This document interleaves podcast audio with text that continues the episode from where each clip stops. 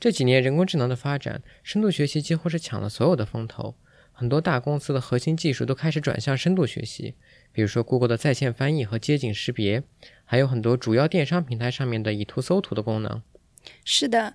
嗯，这些任务的这些精度确实确实得到了很大的提高，但是呢，嗯，精度提高的代价之一就是深度学习里面的神经网络是越来越复杂了，并不是只是指的是这个深度越来越深，嗯，其实参数量也是非常的庞大。比如说大家前几年常用的 VGG 深度卷积网络，嗯，它的参数量就达到了几百个 million。所以，即使是用预训练好的模型做 inference，计算量都非常非常大。那这也就限制了深度学习在很多小型的设备上面的应用。毕竟，NVIDIA 现在还没有做出一款可以放进手机啊、手表里面的高性能显卡。所以在这一两年，确实有更多的工作来研究如何减少深度神经网络里面的参数数量的。但是我只了解这个软件方面的，比如说去年有一篇影响非常大的文章是做。这个残差网络，呃，ResNet，它就是通过改编改变层与层之间的这种连接的方式，来用更少的参数加深呃网络的深度。并且达到了更好的效果。以后有机会呢，我们可以把这个 ResNet 和大家详细的讨论。虽然现有的显卡并不能够适应这些非常小型的应用场景，像嵌入式的这些应用场景，但是我们可以从另外一个方向想，怎么样能够让神经网络去适应一些小型的、比较简单的硬件？我们今天请到的嘉宾要跟我们讨论的话题就和这个主题有关。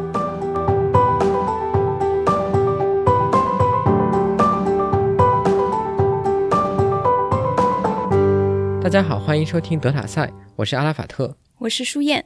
今天我们的来宾是林正豪。好，谢谢两位主播。大家好，我叫做林正豪，很高兴可以参加这个节目。那我们组的人都是在做一些嵌入式系统的优化或者应用。那我的研究方向呢是简化深度学习的软硬件需求，并且以嵌入式硬件来实现神经网络。目前呢，我主要专注在嵌入式硬件的图像识别。听众可能不太熟悉硬件设计，所以呢，我今天可就是会尽可能把重点放在软件的观念还有算法上面。我知道的大部分的这个深度学习网络的改进呢，都是基于一些连接方法上的改进。那除了刚才我们提到的 ResNet 以外，还有一些文章是通过剪枝层与层之间的连接来达到简化的目的的。那么，豪哥在嵌入式系统中的深度学习算法的这些优化，和刚才我提到的这些有什么区别呢？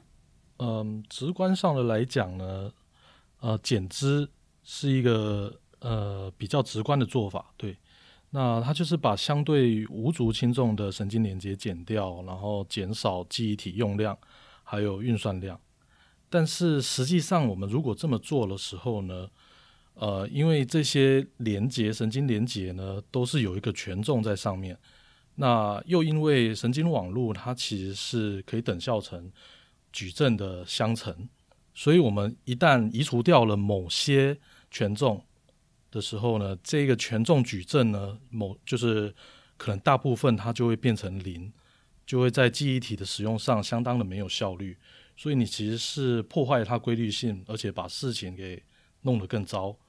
因为我们得到了一个稀疏矩阵，让这个计算变得更困难。如果我们用硬件去实现它的时候呢，呃，是其实是根本没有帮助的，就是你还是需要用那么大的记忆体。所以斯坦福大学的宋涵呢，他就是提出了这两年提出了蛮多有系统的优化方式。他透过记忆体调用的方式呢，把一些一把一些空白的权重呢给填满。然后具体的用硬件来实现出来，得到一些量测数据，结果呢是确实有效，这是一个可行的方向。我不太了解硬件，但是常规我们在软件上处理这些非常稀疏的矩阵的时候，我们可能会选择压缩这个矩阵，把它做成一个行压缩或者列压缩的形式。像在像像在这种硬件的呃研究者会这么做吗？还是，其实呃宋涵他做的事情呢，就有点像是。我们用稀疏矩阵的那个行压缩、列压缩，只是因为我们移除的这个权重呢，它会变得更没有规律性。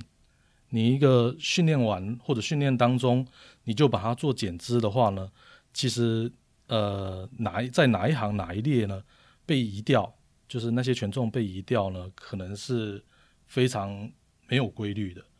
对，那、哦，所以硬件上就很难维护这个对这个系数矩阵。对好，那么这个呢是刚才我提到的第一种方法，是说呃做这个层与层之间的减值。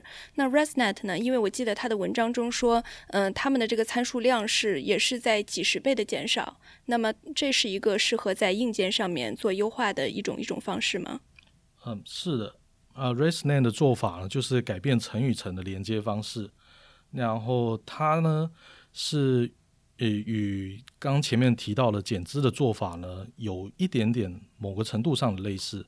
原本是你 training 的过程中，训练过程中去移掉这个矩阵的圆，但现在呢变成你在 training 的过程中就强制这些权重，这这个权重矩阵它必须得长的是什么形状，还有它的连接呢，必须要是呃一种特殊的连接方式，它不不单是接到下层的下层神经网络，它还接上接到下下层。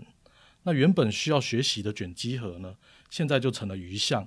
那如果再配合上适当的神经网络的深度与结构呢，目前已经证实可以得到比较好的结果。还有它的效能呢也被提高了，就是用比较少的记忆体得到同样的精准度，或者是用相同的记忆体呢得到更高的精准度。那它其实是有坏处的，因为这么做呢其实是把嗯是把整个 training 变得复杂化了，因为你必须要呃在 training 的过程中呢就定义好这些这些是权重参权重矩阵的形状。而且他们使用了很多种形状，就是与过去呃传统上面的神经网络来讲呢，他们的矩阵是具有单一性，要么就全部都是二五乘五，要么就乘三乘三。但现在呢，有一乘三，或者是一乘一，或者是一乘五、一乘七都会有，都混杂，所以这样会增加他们在圈 r 上面就是这个 programming 的复杂度，这样。豪哥，你的研究是更多的关注呃二元化神经网络，你可以给我们介绍一下二元化神经网络和我们刚刚提到的两种简化神经网络的方式相比有什么特点吗？嗯，可以的。呃，除了前面提到了两个方向之外呢，在二零一六年 b e n j u 的团队有提出了 BNN 二元化神经网络。那他的做法呢，就是站在硬件的角度来。呃，简化神经网络，那它的目标呢，就是不要去破坏矩阵运算的规律性，然后呢，也可以维持原本就是传统神经网络向前传播的这样的结构，然后用比较少的记忆体与比较简单的计算来达到同样的精准度。那原因呢，就是因为它里面所传递的那些变数，现在都成了一个 bit 的零或一。它是把整个网络全部变成了一个 binary 二元化，还是它只变了一部分？嗯，站在硬件的角度来讲的话呢，因为我们会有呃很多的 memory access，那我们也需要去储存 training 完之后的 weight。那储存这个 training 完之后的 weight 呢，会需要占用大量的记忆体储存空间，所以。呃，所以它的目标是把这些权重，还有这些中间产生的这些 feature map 特征图，给变成 binary。也就是说，权重的部分呢，原本比方说是二点三，那它现在就是存为一。那如果负六，它就存为零，这样子。所以特征图原本是灰阶灰阶的，现在呢就变成了黑白。所以它是全呃这些重要的矩阵，把它变成二元化，但事实上呢，中间还是有一些暂存的变数，它是要维持高精准度的。那这里 BNN 这个 binary 指的是把网络中的哪些部分变为了 binary 呢？BNN 呢，它的目标呢就是把权重以及层与层之间的特征图 feature map。都变成二元化，都变成只用一个 bit，呃来储存一个 weight 或者储存一个 pixel 这样子。那如果我们呢去抓出中间的特征图来看的话呢，你就会看到原本灰阶的 feature map 灰阶的图现在变成了黑白。那显而易见的这么做就可以把记忆体缩小三十二倍，因为原本我们如果用 floating point 的话，三十二个 bit，那现在呢却只需要一个 bit，就是每一个变数或者一个 pixel strength，现在都变成了三三十二分之一，就是一个位元而已，这样。那实际，如果我们实际去实做它的时候，用实做成硬件加速器的时候呢，我们会有很多次的记忆体调用，不管是内部还是外部。那如果使用现场可编程逻辑阵列 FPGA 来做它的话呢，在传统的类类神经网络上面呢，必须要读取一个权重，意味着读取三十二个位元。可是用 BNN 来做的时候呢？如果你读取三十二位元，意思就是读取三十二个权重，就是有效的可以使用这个记忆体的频宽。那么，如果如果用集专用集成电路 ASIC 来实做硬件的时候呢，就是更直观了。原本读取一个一个权重呢，你需要一个 bus，这个 bus 呢，它的宽度为三十二根线。但是如果我们实做的是 BNN 的话呢？你只要拉一根线传递零或一，这个呢就是会大幅的简化了硬件实现上的拥塞问题 （congestion 的问题）。所以呢，BNN 它其实是一个为了硬体而生的一个一个演算的演算的演算法。不只是为了缩小网络的体积，而且也减少了像这种硬件电路中的排线的数量。像原本需要三十二根排线传递的部分，现在只要一根排线就可以传过来。对的。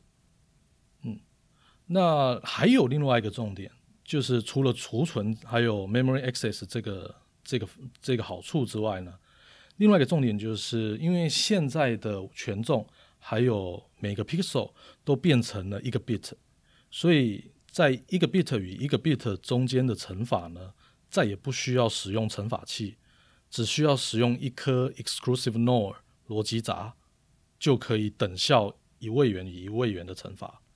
那么你想想看，就是三十二位元的乘法器呢，用硬件实现需要超过接近两百颗 NAND 逻辑闸，可是 BNN 呢，用一颗 exclusive NOR 就可以搞定。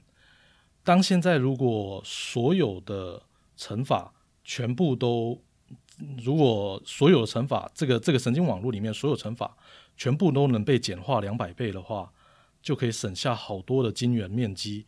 那讲的更明白一点呢，就是省下很多的钱，因为我们我们组织毕竟还是做硬件的，所以什么都要考虑钱嗯，对啊。那如果听众比较了解这个硬件方面的一些知识，比如说如果你本科上过一些呃 VHDL 方面的课，你应该学到过，在在运算单元中，我们如果想实现加法器或者乘法器，实际上是要用很多这种逻辑或逻辑语和逻辑异或的单元去把它拼接成一个。等效的实现加法或者乘法效果的单元，但是用 BNN 这样的 binary 的表示，显然我们就只需要一个，呃，比如说异或单元去实现加法。这样听起来好处是非常的多，但是让我非常困惑的地方是，我们损失了非常多的信息。这这方面就是网络是怎么样用一位去存储本来需要很多位去存储的这些信息的呢？答案呢就藏在 Paul Brady 的。青蛙这一幅图里面，你可以上网搜寻 Paul Brady Frog。那搜寻的结果呢，通常都会给你一张远看呢像是灰阶的青蛙的图。如果你用高清的荧幕把它打开一看，就会了解到原来这张图呢是由空白还有许多的黑点去组成的。如果你仔细的看局部，的一群黑点的话呢，你没有办法理解 Paul 想要表达的是什么。可是如果你站远一点，你来看整幅大图的时候呢，你的眼睛就会为你做信息的积分，然后告诉你你的大，告诉你的大脑，这个图上有一些区块，有一些线条，那这些东西组成了一只青蛙。这个青蛙的图就是，它其实是黑白，它是 binary 的表示。对。但是如果远看，它会感觉是灰阶的显示的。对的。我觉得我们会把这个图放在我们的这个推送的文章里面，如果大家感兴趣，可以直接看一下我们推送的文章。好的，对，所以 BNN 成功的关键呢，事实上呢，就也是这样子。Benjo 的团队呢，加大了这个神经网络的结构，让它可以容下更多、更更大的中间表示的这个 feature map 特征图。然后呢，也使用了二零一五年有一个谷歌团队提出的一个叫做批量规范化 batch normalization 的方法。来加强了神经元当中的信息积分。那么，在做了 binarization 之后，也可以用反向传播来训练网络吗？比如说，在传统的结构中，我们是不能用 step function 来做 activation function 的，因为嗯，它不可导。那这样的话，error 就传不回来。那在 BNN 中也有这个问题吗？对的，BNN 呢，它的 activation function，它的激活函数呢，就是使用 step function。这个 step function 呢，就是只会输出零或一。当今天输入的结果小于一个门槛的时候，它就输出零；大于这个门槛，它就输出一。这样，那这么做呢，会使得这个激活函数呢变成不可微分、不可导。可是 Benjo 的团队呢，他们就是把这个问题给解决了。他们依然可以使用反向传播来训练 BNN。那尽管在向前传播的时候呢，他们使用了这个 step function 二元化参数作为非线性激活函数，但是他们呢在 backward 的部分呢，采用了 Hinton 在二零一二年提出的一个叫做直接估算值的方式来解决这个问题。在处理二元化函数求导的时候呢，只有当输入图的像素强度它的绝对值小于一的时候呢，才会反向传递误差。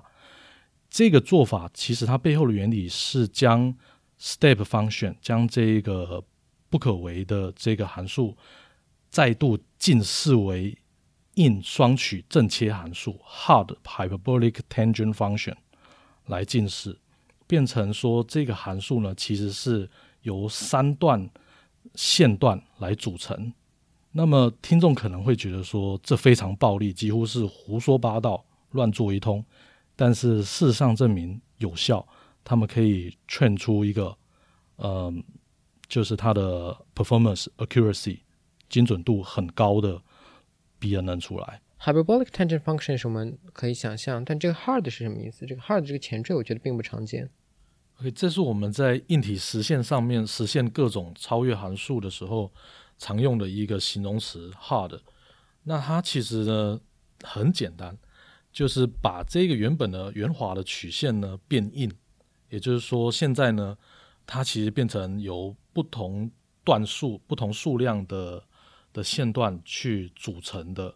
那原本是圆滑的嘛，现在呢它把 Benjo 的团队呢把它变成有两个转折点这样子的，然后这样这样子的。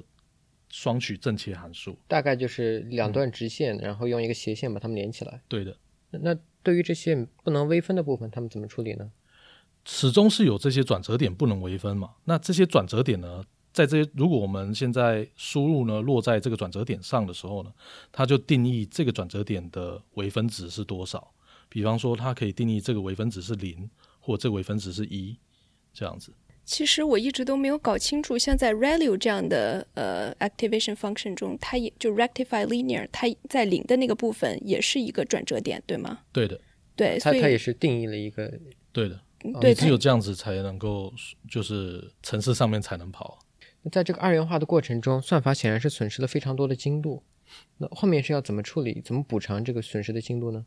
嗯，我们前面其实有稍微提到过两个关键技术。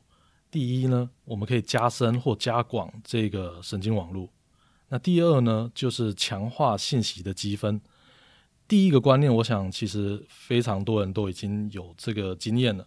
如果我们的神经网络的学习效果不好，我们通常在推深一两层或者多加一点卷积核，效果就会上来了。那我们需要注意的是，今天这边提到的第二个观念，使用批量规范化 （batch normalization）。来强化信息积分这个技巧。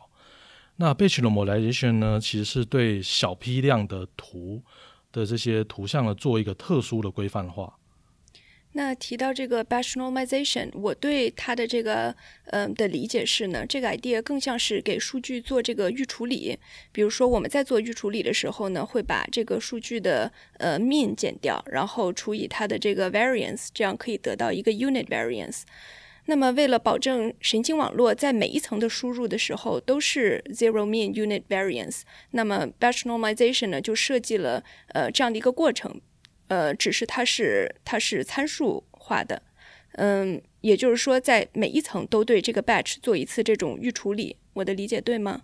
对的，呃，我们在处理数据的时候呢，如果做 normalization 做规范的话，数据呢通常都可以变得更有效，那它可以跟其他的数据做比较使用，这里其实也不例外。批量规范化呢，不同于一般单一一张图的规范化。一般单一一张图的规范化呢，是在二维上面将它做 normalization。那批量规范化呢，它其实是做一个不同方向上，就是我们先把一个小批量的图叠在一起，那么在同一个像素位置上面的所有的像素强度呢，它来做规范化。就是说，呃，你今天叠在一起的时候呢，图与图之间呢，非常有可能是没有关联的。前一张图呢，可能是一条狗；后一张图呢，可能是一辆车。那批量规范化呢，就把比方说坐标二三的地方的这这两张图的这两颗像素做一个规范化。那不管是狗还是车呢，其实它的图都会起变化。虽然不至于把狗变成猫，或者是汽车变成飞机，但是在原本的图不同的位置。它们的像素强度呢，都会被缩放、线性缩放，还有位移成新的值。那如果我们把它调出来看的话呢，我们会看到好像是加入了杂讯，有些地方变得模糊不清了。但是以神经元的神经元的立场来讲的话呢，每个神经元处理同一个坐标上面的像素强度，现在被规范了。它不用涵盖这个神经元呢，不用涵盖太正或太负的数值。也不用担心，现在输入进来的这个位置上面的数值呢，都是偏大，就是严重位移，难以使得我们接下来的这个非线性激活函数的转折区去做区分。所以呢，这个批量规范化呢，就会使得神经元更容易区别图与图之间的差异。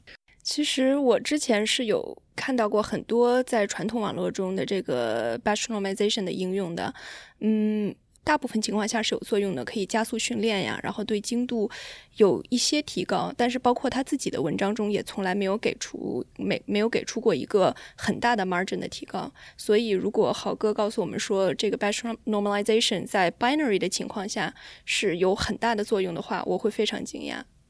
嗯。BNN 里面呢，不能没有 batch normalization。如果我们以 MNIST 数据集来举例的话呢，今天我们如果移除了批量规范化，就是把它从 BNN 里面拿掉，把这个环节给拿掉，那么 training 的结果最高只能达到接近十五 percent 的精准度，非常的差。那因为你想想看，MNIST 有十个 class，十种十种 label。你今天如果 random 的随便猜，应该也是百分之十吧？对对。但是有了批量规范化之后呢，四成只要四成的 BNN，它其实就能够超越超越九十九点二 percent 的精准度。就是说，呃，BNN 呢，它是不能没有 batch normalization，这是非常有趣的一个一件一件事情。如果我们仔细去看，说这个批量规范化到底。是怎么帮助 BNN 的？那我们就会发现说，规范化之后的信息呢，全部都变成了这些这些呃特征图，这些 feature map 的每个 pixel 的强度都变成了介于正负一之间的小数。那批量规范化呢，又另外引入了两个参数，叫做呃缩放与位移，一个一组参数叫做伽马，还有贝塔，这两个参数呢。在 BNN 里面依然保留它们的小数小数点，然后呢，他们是可以被训练的。训练的过程中，他们会变。那每一个神经元呢都会有一对这样子的可训练的参数。可能有听众会觉得被忽悠了，为什么我们二元神经网络里面呢，竟然还有这样子的小数？没错，但是妙就妙在 Benji 的团队，它改变了一般人使用批量规范化的时机点。如果我们仔细去看二零一五年这个批量规范化的文章，就可以发现呢，这个谷歌的团队原本它是把这个批量规范化设计给激活去使用的，但是 Benji 的团队呢改变了顺序，他把批量规范化移动到了这个激活函数之前。先规范化，再再做激活，这样子。那这么做会让神经元最后的产物是一个一 bit 的数，一 bit 的这个 binary 数字，二元数字，这样。而中间呢，中间呢，我们其实做了这个呃累加，做了这个计数字的过程当中，本来你就必须要记住现在。啊，这个神经元它接收了多少个零，多少个一，本来就必须要去计算。说现在，比方说有三个零，两个一，这样，那这个三就必须要使用多于一个 bit 来储存。也就是说，神经元激活的次数，嗯，为了记录这个量，我们需要有一个比较高精度的变量在这里。对的。那呃，也就是说，这个数字呢会是一个整数，而且这个整数可能是。呃，可能是三啊、五啊或十一啊这样子的一个一个整数。那储存这个整数，你就是必须得使用多于一个 bit 的的记忆体来储存它。所以当 Benji 今天把批量规范化移到了这个这个累加的过程、累加的结果之后，移到了这个。嗯，激活函数之前就介乎累加的结果，还有激活函数中间的时候呢，它其实不会对硬体造成负担，它不会，因为假设好了，原本你需要用三个 bit 来储存这个累加的结果，那么你一开始储是把这个三个 bit 当成整数在用，但是你做了 batch normalization 的除法与减法之后呢，你需要去储存有小数点的的变量。可是这些有小数点变量啊，事实上可以再度存回去这三个 bit。我们今天这边可以举一个简单的例子来讲，如果有一个二元数，它是一一，那么其实我们可以把它视为整数的三，那也可以呢把它视为十进位的小数一点五。这是在一个硬件层面上，同同一个硬件部分，那那几个 bit 位怎么解释，完全取决于设计者。设计者，但是硬件是没有变的，它还是那几个位置。对的。所以不会对硬件造成负担，只要你的呃查表这个动作看得懂这个东西就可以了，就是能够做配合就可以了。那这是一个很聪明的设计了，它就是在在在进入激活函数之前，把这几个比特位当做浮点数来用。对。然后在经过了这个 activation function 之后呢，它就开始把这几个比特位当整数点用。对。当当整数变量用。对。简单的来说，批量规范化呢。为 BNN 带回了失去的信息量，然后也大幅的提高了网络的精准度。神经元内部呢，需要多一道这样的 mapping，多一道这样的查表。对，那神经元与神经元之间呢，仍现在呢，就仍然只需要一个位元。所以，呃，所以听众不需要觉得说被骗了，因为这个东西才是我们的目标。我们想要去简化记忆体存取、记忆体储存的这个。这个层面，这个方向，嗯，这我们想要得到这个好处，那 Benjo 的团队呢，他们确实是达到了这个效果。那豪哥，BN 的这个效果怎么样呢？它有没有在一些呃 benchmark 数据集上面的结果呢？有的，呃，BNN 呢是一种极端量子化的结果，它的目的，它的野心其实很大。那即使使用了批量规范化帮助它提升精准度，但是这样。一丢一捡就是一来一往的，仍然失去了不少的信息。目前 BNN 在比较小的数据集，比方说 MNIST 前面提到的，还有 CIFAR ten、CIFAR 一百，还有 SVHN，都达到了跟传统神经网络极为接近的精准度，它们差异都在零点五 percent 以下，非算是非常好的。对，那 Benji 的团队发展了 BNN 的理论之后呢，其实并没有实做，并没有实现在硬件上面。我们的小组还有就是我的工作呢，事实上就是把它做到 FPGA 上面。对我们有在 FPGA 这个期刊上面发表了文章，我们是第一个团队做出这样子，而且不丢失精准度，在硬件上实现了 BNN。对的。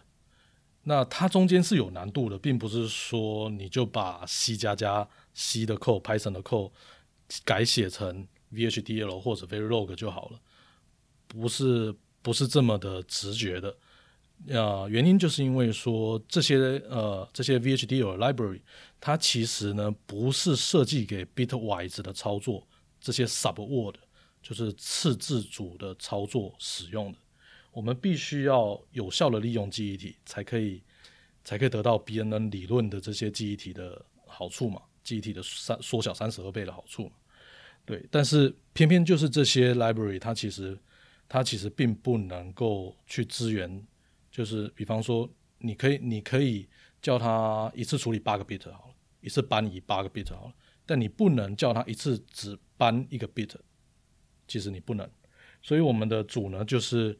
呃，就是除了 trivial 的部分把 C 转成 Verilog 之外，我们还要设计几个特殊的呃特殊的 component 去搬移这些这些 bit 做 bitwise 的操作，这样我们将它称之为次字组的优化的记忆体优化问题，就是我们克服了一些难度，并且得到实际的量测数据。在 C 发 ten 上面呢，我们不损失精准度，就是跟 Benjo 他们在 GPU 上面跑出来一样，是九十八点七 percent 的精准度。然后呢，我们整体的记忆体只使用小于两 megabyte，是一百呃是一点七七五 megabyte。那比较呃令人惊讶的是说，我们的这个功耗这个效能每瓦特每秒钟，我们可以处理三十三点五张图。这个效率呢是 GPU 的五倍以上，就是我们用便宜的硬体，可以在效率上远远的打败 GPU Titan GPU。这就是精度是完全一样的，但是在效能上是远远高于。不过我我今天是第一次听说这个效率是用每瓦特每秒钟来衡量，在我们计算机领域。对的，因为因为你们一般是处于属于使用 high level 的嘛，你其实根本不去管 GPU 到底用了多少。多少能量，多少电，你是根本不在乎。可是我们做这个嵌入式系统的，它的背后 support 你这个电路的东西，可能是一颗电池，它会用，它会耗尽的。所以我们必须斤斤计较，你每瓦特每秒钟到底到底能做多少事。其实包括这种更多做理论方面研究的人。也可以引用这种衡量效率的方法，因为虽然我们不用瓦特为单位，但是毕竟大家现在都用 AWS，你可以说你每美元做了多少预算，还是一个非常值得参考的。毕毕竟在这种大家都开始纷纷砸钱来做运算的背景下，这种考虑还是非常值得的。是的，对的。那像在大一些的这个数据集上的表现怎么样呢？如果我们用当今最火最大的这个，呃，可能不是最大，因为有据说已经有甚至 CVPR 有人提出更大的的数据集，就是呃，ImageNet 它已经算是大的了，在这个上面的效果，BNN 确实是不好。如果我们看 Top Five 的 Accuracy 的话呢，的精准度呢，BNN 只能达到六十九点一，那 Top One 就更低了，只能达到四十七点一，它是根本是跟现在最好的结果，呃，Top Five 九十三点七，还有 Top One 七十七 percent，呃，这个叫做 DenseNet 这个 DenseNet 二零一这一个这一种神经网络来比的话，是远远不如的，远远不如的。但是我们再回过头来想说，为什么我们为什么 Benjo 他们要创造 BNN 呢？他们是为了硬体，他们是 M Small，就是他们的目标呢？是想要把神经网络拿来解比较小的问题，然后带进生活中。那 ImageNet 它其实是野心非常大，它其实是无所包山包海，里面的东西包山包海。那我们今天如果只是单纯的想要识别手写数字是一二三四五六七八九零哪一个的时候呢，我们没有必要用 DenseNet 来识别这个，这是拿大炮打小鸟啊。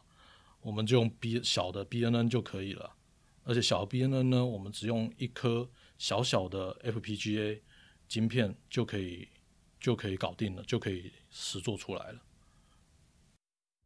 那今天呢，林正豪带我们了解了大家比较少关注的一个领域，怎么样在低功耗的环境里面去实现神经网络。非常感谢豪哥今天帮我们录制了这期节目。我也很高兴今天可以参与到这里。那希望我的这些介绍呢，可以引起听众的兴趣，然后也增加呃听众在这方面深度学习以及这个硬体加速、硬件加速器的了解。谢谢大家。那如果大家想进一步了解李正豪的工作，可以在我们的网站主页，还有微信推送、微信公众号推送的文章里面，啊，找到豪哥的主页，可以看到更多他的文章。如果还没有关注我们微信公众号的朋友，请在微信平台上面搜索“德塔赛”三个字的呃中文全拼，并且关注我们的节目。那么我们今天的节目就到这里了，我们下期节目见。